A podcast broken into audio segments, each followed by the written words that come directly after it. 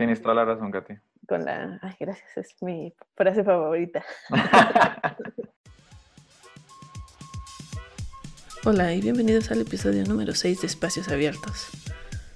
Mi nombre es Katia Lira, soy desarrolladora full stack y en mi tiempo libre me gusta colaborar en open source, ya sea organizando conferencias, dando pláticas, traduciendo documentación y últimamente haciendo podcast.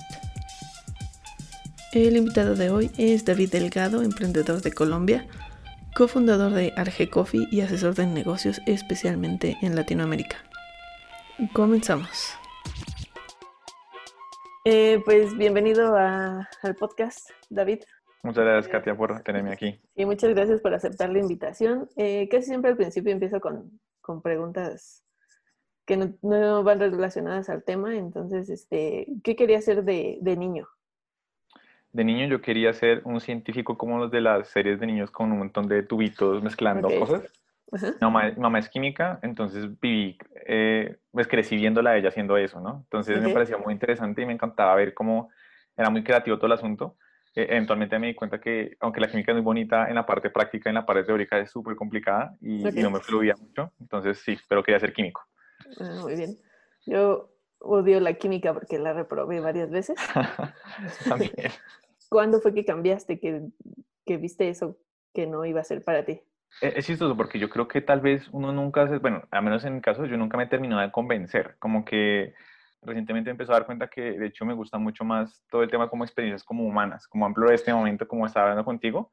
Me encanta, me encanta hablar con las personas y aprender de ellas y que me cuenten sus historias y, eso me llena más inclusive que, que el hecho de estar programando o haciendo cosas con computación. Ok, sí, igual me pasa a mí, me encanta programar, pero como que siempre llevar una comunidad o, hacer como otras cosas también me, llama más. Exacto, las personas te llenan mucho el corazón. Eh, ¿Para ti qué significa un día productivo? Bueno, un día productivo, yo creo que mis días más productivos son cuando la noche anterior dormí bien, eh, y dormir bien, me levanto temprano, porque de hecho yo creo que mis horas más productivas son las horas de cuatro y media, cinco de la mañana hasta las 8, pues como que donde no hay nadie despierto en casa, como que de pronto hay una persona que se levanta, pero todo es muy silencioso y tranquilo. Entonces en esas horas yo puedo ser muy productivo y ya cuando hay mucha gente en casa como que no soy tan productivo. Entonces prefiero como los días tranquilos, que la gente sale o no hay nada. Y en la noche, ya a esta hora, aquí en Colombia son como las 6 de la tarde, ya está hora parar y pues a conversar con mi familia y, contarles qué hicimos en el día, que cada uno cuente sus eh, retos, sus problemas, los bonitos que le pasó. Y siento que un día productivo es un día donde trabajé, donde me rindió, donde hice cosas importantes, pero por sobre todo donde compartí eso, sea lo que sea, con mi familia. Ok, entonces por eso es como eh, bonito para ti quitar como los pendientes importantes y, y dejar como el día para disfrutar, ¿no? Exacto, exacto. Yo creo que es importante, o sea, uno siempre tiene muchas cosas que hacer y no puede sacar una lista de, cosas por hacer muy larga. Eh, pero uno debería como seleccionar, eh, hay una metodología, yo por ahí la vi, es como que debes tener una, dos máximo tareas como importantes en el día, dos o tres que sean medianamente importantes y puedes tener cuatro más de las que no son tan importantes. Pero la idea es que empieces haciendo, o, o, que en tus horas más productivas del día hagas esas una o dos cosas más importantes, porque una vez haces esas tareas más importantes, como que tu cuerpo y tu mente dice, bueno, ya, hice, ya me logré lo que tenía que hacer, es lo más importante. El resto puede quedar para mañana y no es tan grave, pero ya hoy logré eso. Y si acumulas esa sensación varios días continuos, como que tu cuerpo y tu mente va, van a empezar como a coger un ritmo chévere de trabajo y, y tú vas a estar mejor emocionalmente. Para mí, a mí no me pasa a mí. Ok. Eh, y bueno, ¿cómo, ¿cómo es tu taza de café favorita del día? Uf, es una muy buena pregunta. Yo creo que mi taza de café preferida del día es la taza que me tomo cuando quiero como bajar el ritmo, lo cual es chistoso porque mucha gente toma café para estar más enfocado. Eh, pero a mí me gusta mucho porque yo veo el café como una experiencia de, de relajación, de pausa, de como lo que llaman como mindfulness en inglés. Entonces como que me gusta mucho decir, bueno, ya tengo algo que me está estresando del trabajo o de lo que sea y digo, vamos a parar. Entonces me voy a la cocina, saco mi café, saco mis instrumentos, como todo un, como todo un químico, de hecho. Ah, muy bien. Saco, todo y me tomo mi tiempo. Tal vez pongo una musiquita en Spotify, pongo una playlist de jazz o algo así, que sea relajante, tranquilo. Y por más de que la gente pueda hacerse un café en dos minutos, yo me demoro 20. Porque me gusta tomarme tiempo, huelo las cosas. Es más, hasta el agua en el fuego de la, de la estufa, la, pongo bajito para que se demore en hervir el agua. ok, ok. Muy bien. Pues a mí Eh, a lo mejor y, vas a estar en contra un poco de esto, pero ahorita mi café favorito es como del instantáneo, de ese de que viene soluble. Este, soluble. Y, pero la, la, gran diferencia es que ahora es un ritual que tengo con, con mi mamá, porque como estamos en en la misma casa, las dos estamos tomando café, una galleta, a veces platicamos, entonces como que el café nada más es la como la herramienta para tener ese momento con, con ella. E, eso es muy chévere y, me gusta mucho que lo menciones porque en algún libro de café leí hace como un año, o sea, esto va a sonar feo, pero es verdad, como que el café es un lubricante social, así como que eh, te permite conectar y tener tener la excusa para conversar y platicar con las personas que te interesa platicar, ya sea algo de trabajo, un amigo, lo, que te cuento, como de contarnos qué hicimos y, y, eso es muy tradicional aquí en Colombia, no, no sé, no sé si en tu caso también sea así, pero de cómo contarse y conversar un ratico del día y aquí cuando comemos con galletas o algún postrecito pequeñito, le llamamos las once, entonces estamos tomando las once. Ok, eh, y bueno, David, ¿qué, ¿qué, palabra usarías para describirte? Que, que sea como la primera que, que, viene a tu mente o la que quisieras más bien, que alguien que tiene cero contexto contigo conozca. Yo creo que me gustaría que, o sea, es como me gustaría que me vieran, ¿no? Sí. Pero a veces no soy tan así con, calma, la palabra calma.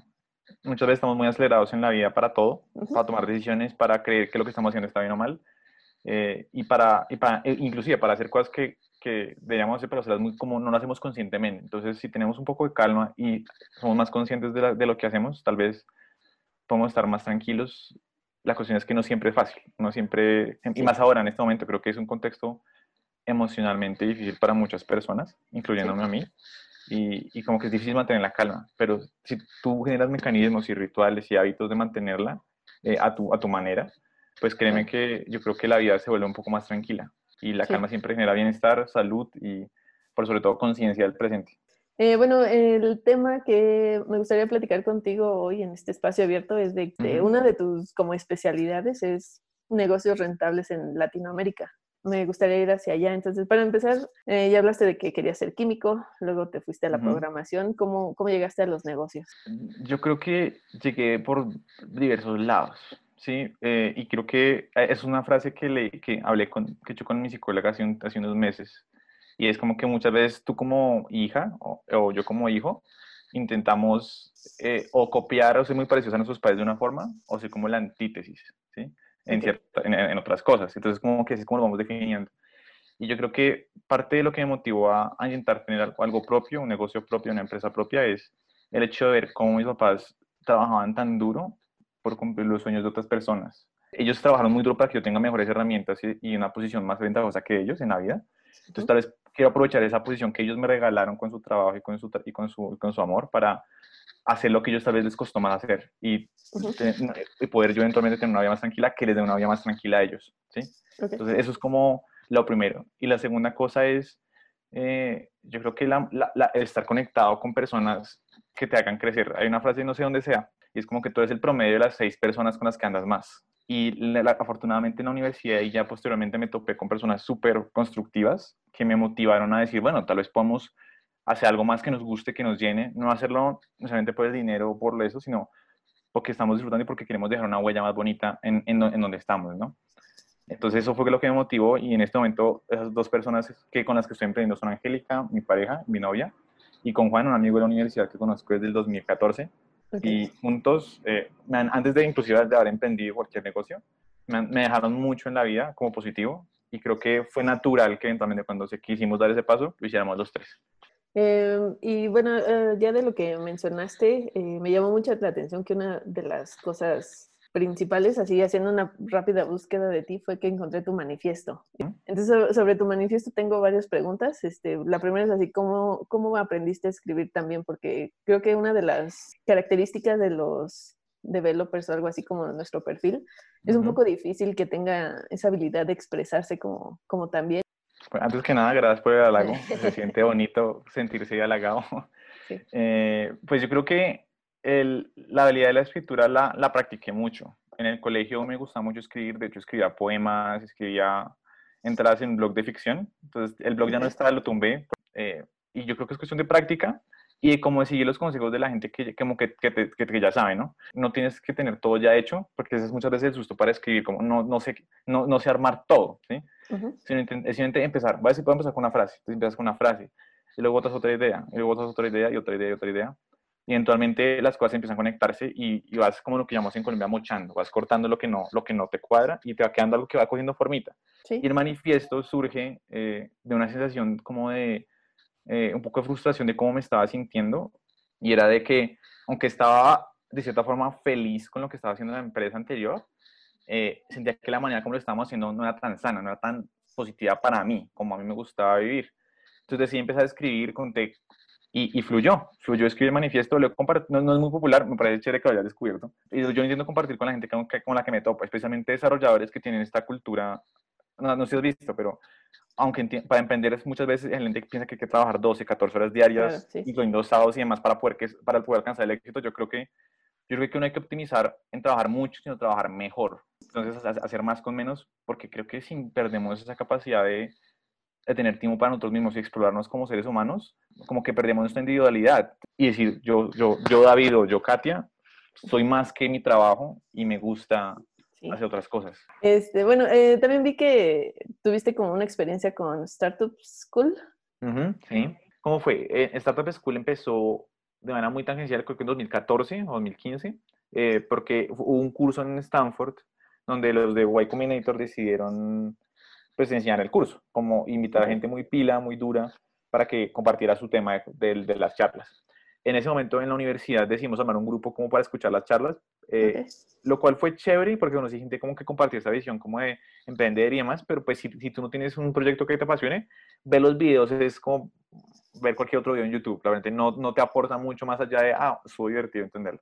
Cuando ya se fue, empezó a Coffee, porque a Coffee comenzó en julio del año pasado, eh, y yo me di cuenta que Startup School iba a lanzarse otra vez, pero iba a ser un, mundial, iba a ser con la plataforma, iba a mejorar un montón. Dije, pues, ¿por qué no hacerlo?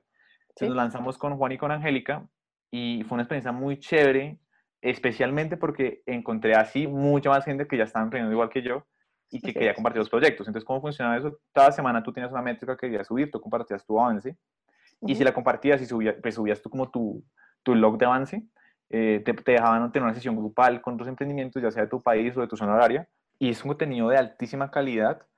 Eh, sin embargo, creo que hay una cosa bien particular y es que no todo aplica para Latinoamérica.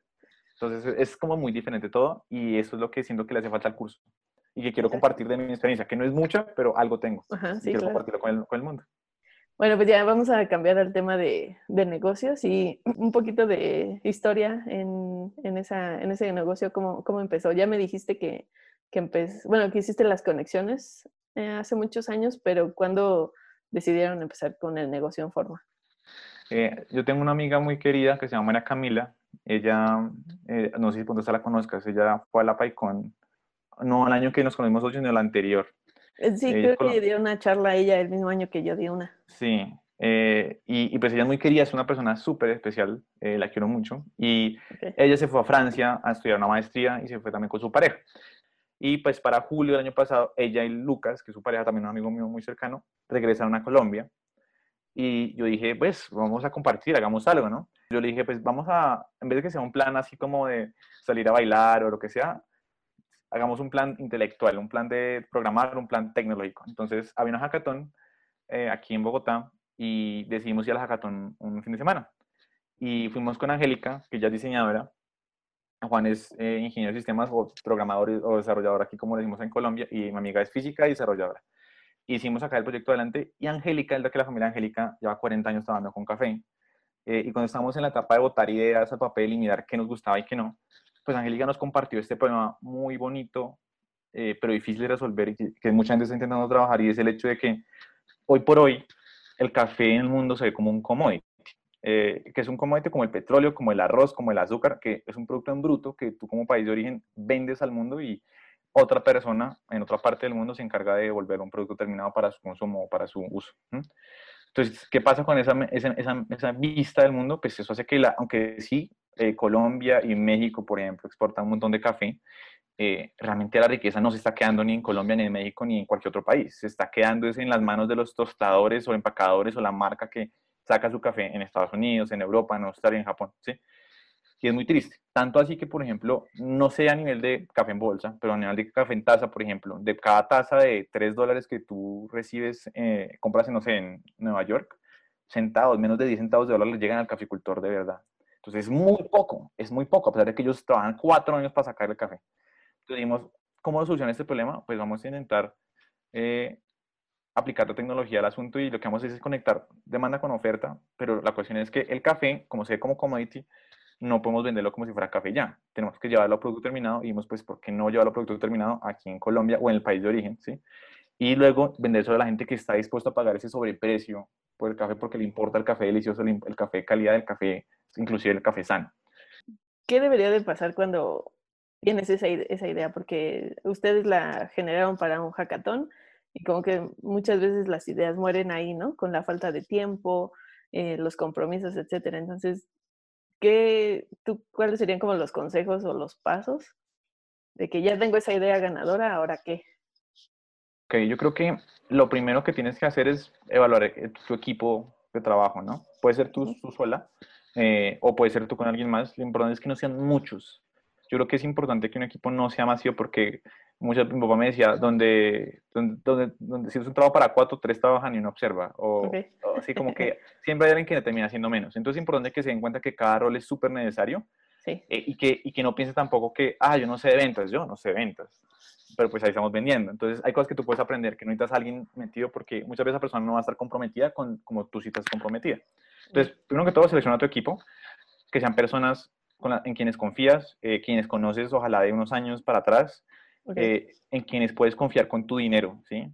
Porque literalmente es, es el dinero de, los, de todos. Lo, más, lo siguiente, el siguiente paso, Katia, es validar que en serio esa idea tenga, tenga valor. Y piensa que una idea de negocio es una hipótesis que tú tienes que validar científicamente.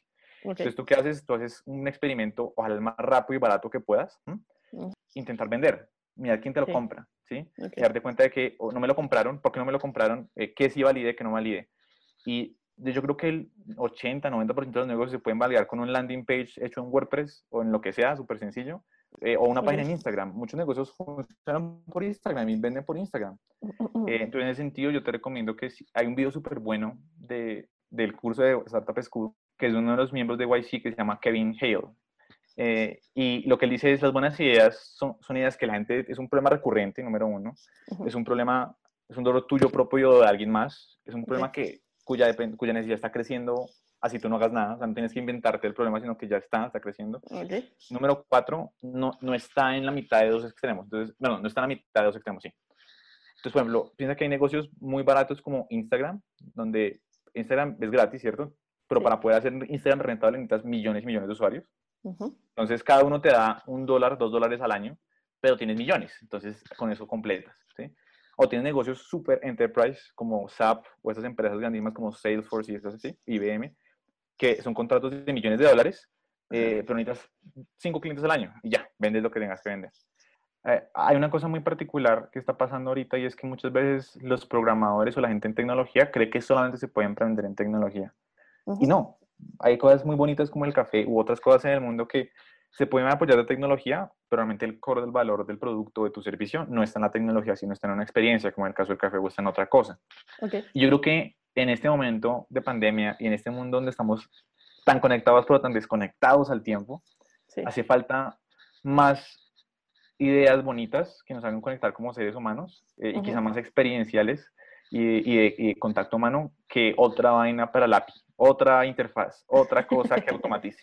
Sí. Realmente eso no, te no nos va a agregar más valor, pero que tú puedas ayudar a una persona a sentirse mejor, más estable, o que tú puedas ayudarle a una familia que esté más conectada, o que propenses momentos como el que tú tienes con tu mamá, eso es una idea que tiene valor infinitamente mayor para mí que cualquier cosa tecnológica que te ahorre un milisegundo de cómputo. Y ejemplo, ahorita con el tema del, café, me ha encantado conectar con el campo, que es ah, algo que muchas veces está súper olvidado y en nuestra perspectiva súper tecnológica decimos, no, pues el campo, ¿qué? No, eso está allá, que sigan. No, pero allá hay mucho conocimiento, eh, mucho talento y mucha, muchas personas bonitas. O sea, uno muchas veces piensa que en la ciudad hay mucha maldad y sí, pero en el campo todavía se nota esa ciencia humana de querer hacer las cosas por hacerlas bien y por amor a lo que te gusta. Eh, y ahora hablamos de rentabilidad. Entonces, ¿cuáles son los componentes como mínimos que debería tener un negocio para, para ser rentable? la idea y el equipo, o quizá el equipo y dinero? Yo creo que no hay una respuesta única. Yo creo que lo importante es ser muy consciente de cuáles son tus necesidades en el momento, ¿sí? Como decir, bueno, empleamos que vamos tú y yo, Katia, a hacer una idea de negocio que nos llame la atención a los dos. Entonces, tenemos que ser conscientes, bueno, nuestro de negocio tiene este modelo de financiamiento, hacemos una proyección súper mala, pero una proyección que sirva a decir, bueno, yo creo que creemos que en este momento estamos vendiendo este poquito, creemos que podemos crecerlo a este ritmo, a esta tasa de crecimiento y eventualmente nos va a dar de esta forma. ¿Cómo, cómo tomamos decisiones a partir de ahí? ¿sí?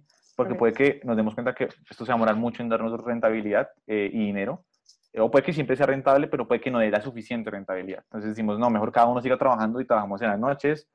Eh, desde el caso nuestro nos dimos cuenta que el modelo de, café es muy diferente al modelo digital porque piensa que el software es eternamente replicable. Y los costos de escalabilidad, pues es cuestión de montar otro servidor o aumentar la memoria, lo que necesites. Acá, cada bolsa de café que yo te llevo a ti, me cuesta lo mismo hacerla cada vez. No me, no ¿sí? Entonces, lo que yo tengo que hacer es optimizar por otras cosas y garantizar otro tipo de cosas. Entonces, lo que tienes que pensar ahí es dar el modelo de rentabilidad a tu negocio, sea cual sea, cuándo vas a poder obtener el negocio, la plata que necesitas para poder vivir tú, y si no lo vas a conseguir pronto, ¿qué puedes hacer tú para escudarte? Ya sea ahorrar o trabajar mientras que haces el emprendimiento. En ese sentido, yo creo que para que un negocio sea rentable se necesita ser realmente realista con la situación que necesitas y mirar si el negocio en serio te va a dar con el modelo que tienes. Uno muchas veces no sabe eso al comienzo, eso se, se aprende con el tiempo. ¿Y tú dirías que la rentabilidad es igual para todos los negocios o...? No. No, cero. Eh, depende, por ejemplo, del modelo. para productos físicos es, es, difícil que la rentabilidad sea superior al 50%, pero para productos digitales la rentabilidad debería ser 10x, 15x, algo así. Y bueno, ahora hablemos de, en tu experiencia, ¿qué, ¿qué papel juega la suerte de que un negocio funcione? Mucha suerte. Hay una frase que yo me gusta repetir de la gente y es una, no sé si conoces esta serie How I Met Your Mother, de cómo conocí a tu madre. Te le dice a Robin, porque ya son, son amigos, se conocen muy bien ellos dos, y le dice, eh, Robin, eh, ya me estoy rindiendo, estoy cansado, ¿sí? llevo muchos años intentando. Eh, Robin, es que tú eres Ted Mosby, tienes que seguir intentando, tienes que tener fe, ¿sí? Y luego como que le, le dice también, para poder que una empresa, bueno, para que una empresa, para que una pareja sea exitosa, tiene que tener química y la química es todo lo que te dije, como un buen equipo, una buena idea, un buen mercado, un buen canal de financiamiento, esa química. Pero también necesita tener timing, ¿sí? Como el, momento adecuado. Y luego dice, but timing is a bitch, ¿sí? ¿Sí? Y, esa frase se me quedó muy pegada porque aplica para relaciones, muchísimo, pero aplica también para empresas. Yo hoy me pregunto, y me pregunto todavía, ¿es el momento indicado para hacer esto? Yo digo, tal vez sí, tal vez no, pero solamente te vas a dar cuenta cuando ya se, cuando la relación se dé y cuando la empresa funcione.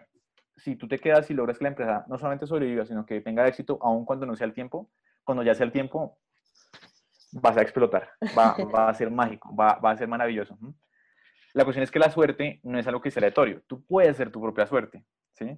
Eso se hace teniendo los mejores contactos posibles, se hace eh, dando lo mejor de ti de la manera adecuada y lo que yo te decía, no se trata de trabajar un montón, se trata de trabajar en la dirección correcta. Entonces, si tú, si tú vas iterando en el producto, vas mejorando, eh, te das cuenta de que esto no funciona, esto sí funciona, y vas haciendo eso, la suerte está más de tu lado. Tienes mejores probabilidades de que te vaya bien. Y por decir, ¿qué tal que estás como en ese ciclo, itera si no funciona, itera si no funciona? ¿Hasta cuándo o qué señales deberías de buscar mm.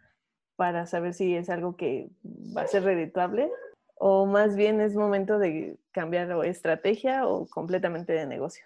Es una muy buena pregunta, es la pregunta, la pregunta. Y yo creo que hay que te, tienes que preguntar todo el tiempo.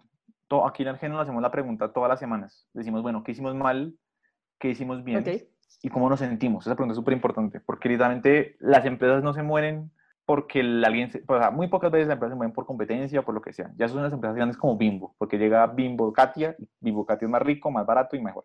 Pero que cuando las empresas son pequeñitas, los startups se mueren es porque los fundadores deciden dejarla morir tú debes preguntarte a ti misma si te sientes bien, eh, como, tal como una, una, relación, si aún te sientes motivada por la idea, si aún quieres estar ahí, si aún quieres trabajar en esto, si aún te está dando lo que esperas, eh, o si tus necesidades han cambiado. Y eso es una cosa que pasa, ya sea porque algo no fluye externo a ustedes, que suele ser muy, muy bueno, mucho, muy seguido, pero también es porque ustedes no, no tienen algo que se necesita. Em, y ahora hablemos de, de Latinoamérica. ¿Qué desventajas ves en Latinoamérica para los nuevos negocios? Bueno, son varias. Las que yo he visto son, uno, la falta de, de disposición por hacerlo fácil, ¿sí? Okay. Como que en Estados Unidos la gente es muy consciente de que tú puedes vender ahí que lo pueden comprar.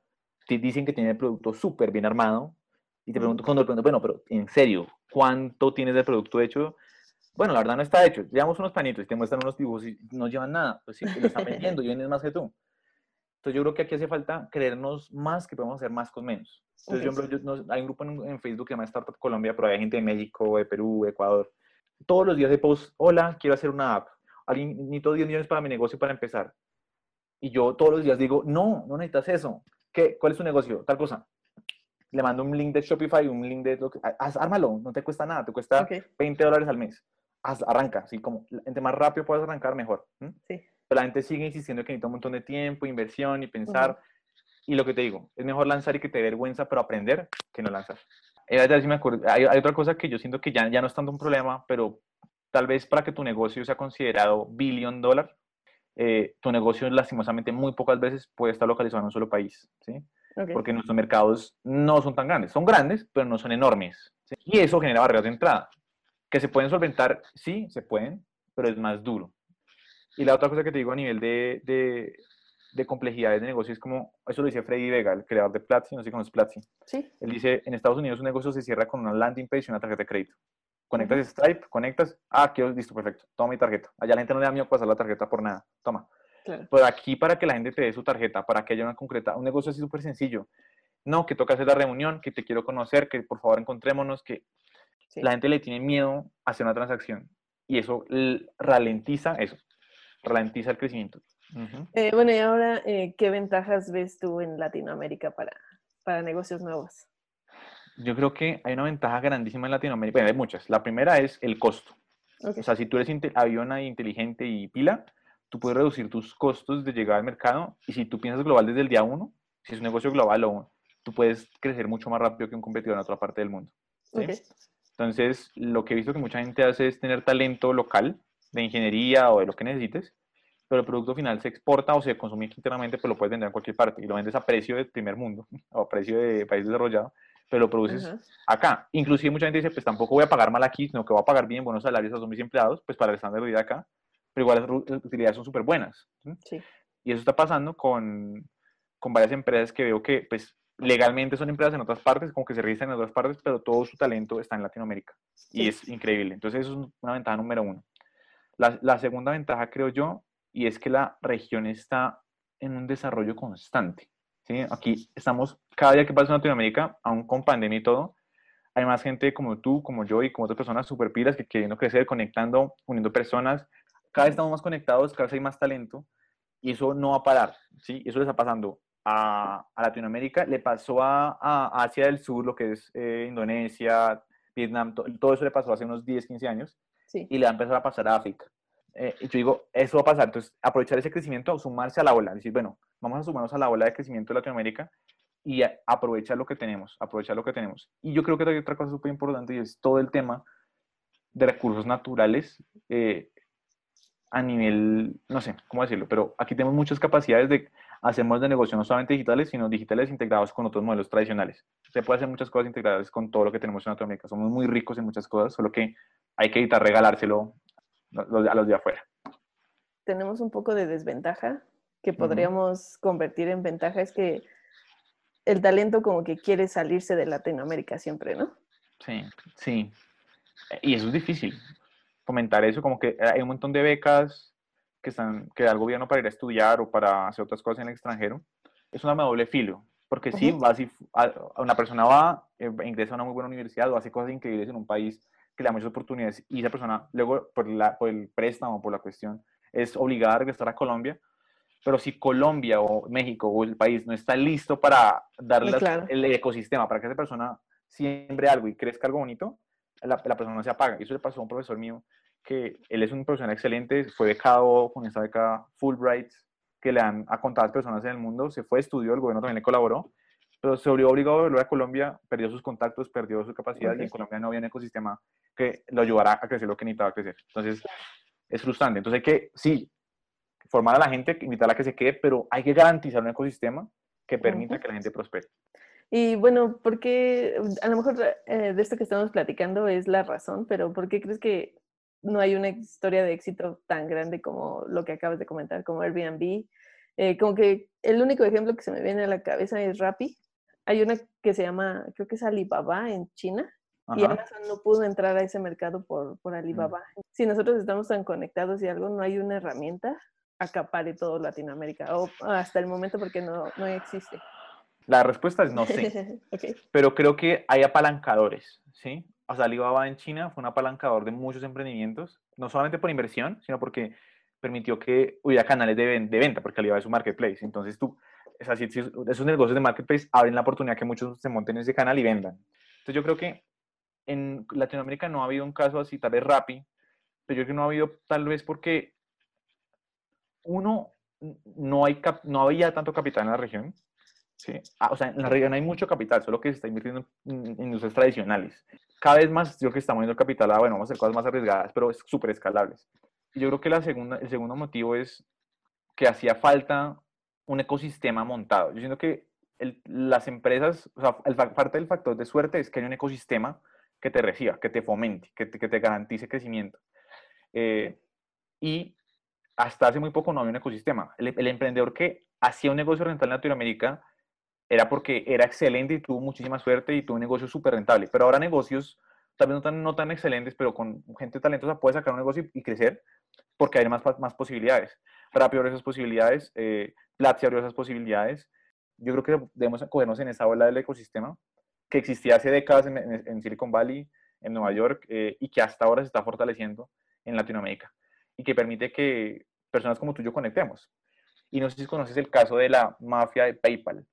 Eh, PayPal es esta cosa pues, para transferir dinero a través de línea, pero de la mafia de PayPal salieron como 25 o 30 emprendimientos que hoy por hoy todos son unicornios. Entonces, como que, ah, el jefe de producto se renunció, pues trabajó, no sé, cuatro años en PayPal y renunció y montó otro producto. Ahora montó otra cosa, otro montó tal cosa, y así. Entonces, como que esa mafia de gente que, que, que ahora llaman la Rappi Mafia también, que Rappi trajo la, la, plata y dijeron, ah, hay gente que trabaja en Rappi que es muy pila, muy juiciosa, muy, muy berraca, y lo vamos conectando con las personas indicadas, les damos capital y crecen otros negocios. Okay. Y se forma un ecosistema en la región. Yo creo que eso puede pasar en todas partes, en México, en Argentina, en Colombia, en todas partes. Solo hay que conectar a la gente. Ah, de lo que había leído sobre ti es que así como te gusta aprender, te gusta enseñar. Mm, sí. Y eh, vi que tienes como varios cursos en desarrollo o que está, que está, que está en los que estás trabajando y, creo que todos son de cómo montar negocios, ¿no? ¿Cómo, ¿Cómo nacieron estos cursos y qué es lo que esperas lograr con ellos? Yo creo que lo que me faltó, o sea, yo, yo quería como que alguien tuviera acceso a lo que yo no tuve hace unos, hace unos meses, que no fue hace tanto, y es como esa información básica que la gente no tiene acceso en inglés o en español porque no sabe dónde contarla o porque la gente no habla el idioma o porque no, hay, no está disponible, no existe. ¿sí? Claro. Entonces, por ejemplo, hoy, hoy, hoy en Colombia no hay una sola guía exacta para crear una empresa. No hay una sola guía que diga, ah, haz 1, 2, 3 hasta el paso 12. Si tiene este caso especial, este otro if y listo. No, no hay. Eh, el Estado tiene unas, pero son súper, o sea, como que te colocan el texto del, de la ley y es como, yo quiero como el paso a paso, lo quiero facilitar. Y, y, quiero es como que la gente tenga acceso a esa información que yo no tuve y que me toca aprender a las malas, llamando, pidiendo a amigos ayuda, amigos abogados o preguntando, o yendo al Estado y pregunta, oye, qué pena, es que este es mi caso de café, para operar una licencia o algo así. Sí, pero esta de acá, no la que pensabas. y especialmente ya es lo que hablamos antes de cómo hacer el negocio rentable, pero en Latinoamérica, que es, es como algo muy especial y muy particular que no, no es igual en Estados Unidos que acá. Eso nos lleva como a la pregunta obligada de, ¿se puede emprender con poco capital o no? Sí, pero depende del negocio. Eh, Arge se podía porque, pues mal que viene el café, aunque toca costarlo, realmente no es tan caro. Arge comenzó con, la inversión inicial fue de 1.200.000 pesos, cada uno pagó como 400 y eso es en, en dólares como cada uno puso como 100, 110 dólares. O sea, esa es la inversión. No fue nada alta. Puede que sea una barrera de entrada para algunas personas, pero para la mayoría de personas no es una barrera muy alta de entrada. Es con 400 dólares, 450 dólares. Eh, pero para otros negocios sí hay una barrera muy alta, especialmente si es un negocio de tecnología de punta o algo muy particular, ¿sí? Como que requiere materiales caros o algo importado, ¿sí? sí, pero siempre se puede con poco, yo creo. Sí. Si necesitas mucho, tal vez tienes que reevaluar cuál es tu MVP. Ok. Casi siempre ya para terminar lo que hago es pedir como un consejo de acerca del tema, pero contigo me gustaría como armarlo un poco diferente y nos has contado de muchos libros, de muchas frases, entonces por lo que veo estás muy bien documentado de todo lo, lo, que hablas, entonces teniendo en base como el libro que dijiste de Rework, Lean Startup, todo eso, ¿cómo, ¿cómo, llamarías a tu libro y, y de qué hablarías en él? Es una muy buena pregunta. Eh, yo creo que reitero la primera pregunta, que es cuál es la palabra que en la que me define. Eh, y yo lo llamaría como negocios en calma. O sea, como no todos los negocios tienen que ser explosivos y aún, y aún así si quieren que sean explosivos, se puede ser explosivo con calma. ¿sí? Okay. Eh, ¿Cómo hacerlo? Tal vez no, se, no sepa todavía, pero me gustaría hablar con esta gente que lo ha logrado eh, sin sacrificar su vida y sin sacrificar su familia, sin sacrificar su salud y compartir esas experiencias, porque sí que hay casos de, hay casos de éxito que lo han hecho, como Duist, como Basecamp, que son los autores de los libros que mencionaste, sí. eh, y otros. Hay otras empresas que lo han logrado sin sacrificarlo. Obviamente, siempre al comienzo se va a sufrir un poco más que después cuando ya la empresa está consolidada y tenga como camino recorrido, pero creo que nunca deberías pasarse un límite y enseñar a la gente cómo hacer esos negocios, especialmente ahora que nos hace falta tanto tener una vida más tranquila y menos ajetreada, es algo que creo que puede ser valioso. Negocios en calma. Esto ha sido todo. Muchas gracias a David por compartirnos su experiencia y conocimiento. Para contactarlo pueden encontrarlo en Twitter como arroba damaderu. Pueden ir a su sitio web daviddelgado.dev donde habla de negocios en Latinoamérica. Y si son de Colombia, tienen amigos en Colombia, entren a argecoffee.co para probar de las mezclas deliciosas de café. La próxima semana tendremos invitadas a las chicas fundadoras de Órbitas Tijuana para hablar de diversidad. Para proponer tema o invitado, escríbanos a contacto espaciosabiertos.dev. Yo soy arroba la Katia en Twitter. Nos escuchamos la próxima semana. Gracias.